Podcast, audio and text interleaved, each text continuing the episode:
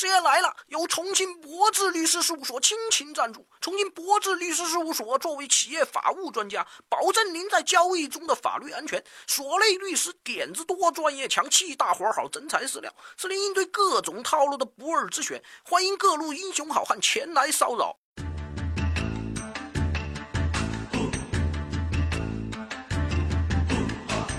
上期节目，师爷给大家伙捋了一下。网络支付给人带来便捷的同时，一不小心多付了钱怎么办？最后也抛给各位几个问题：有些暴脾气的小青年、中老年遇到这事儿，又赶上对方蛮横不退钱的，就容易从语言交流演变成肉体接入啊！倘若这样，你们要问师爷怎么看呢？当然是嗑着瓜子儿，找个二三排的位置坐着看呢。前排的可以挡光、挡血、挡子弹呢。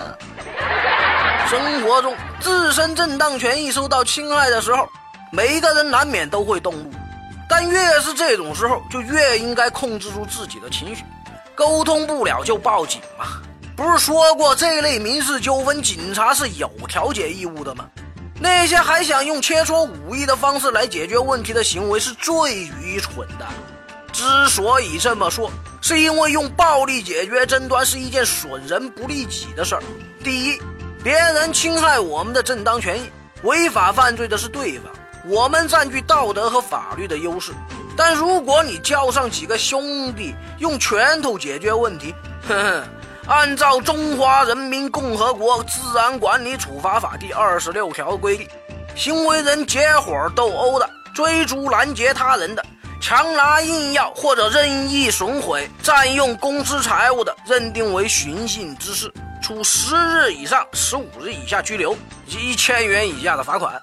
而如果因此造成了恶劣的影响，情节严重的话，就会涉嫌构成寻衅滋事罪。那就不是简简单单的拘留罚款了。按照我国刑法第二百九十三条的规定，等待你的将是最高五年的小黑屋生活。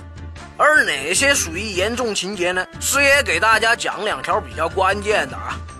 第一，致一人以上轻伤或者二人以上轻微伤的；第二，严重影响他人工作、生活、生产经营的。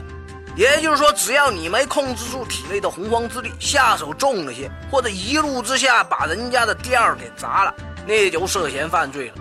各位想一下，因为一时冲动，原告变被告，罚款又坐牢，值吗？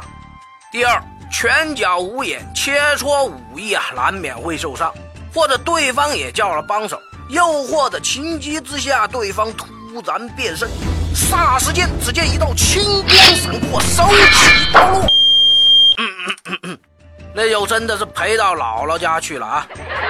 就像之前师爷讲的武汉火车站斩首事件一样，为一碗面几块钱的事儿都能出人命。各位大侠呀，行走江湖的时候切记要低调呀，说不准你进的就是孙二娘的店呢。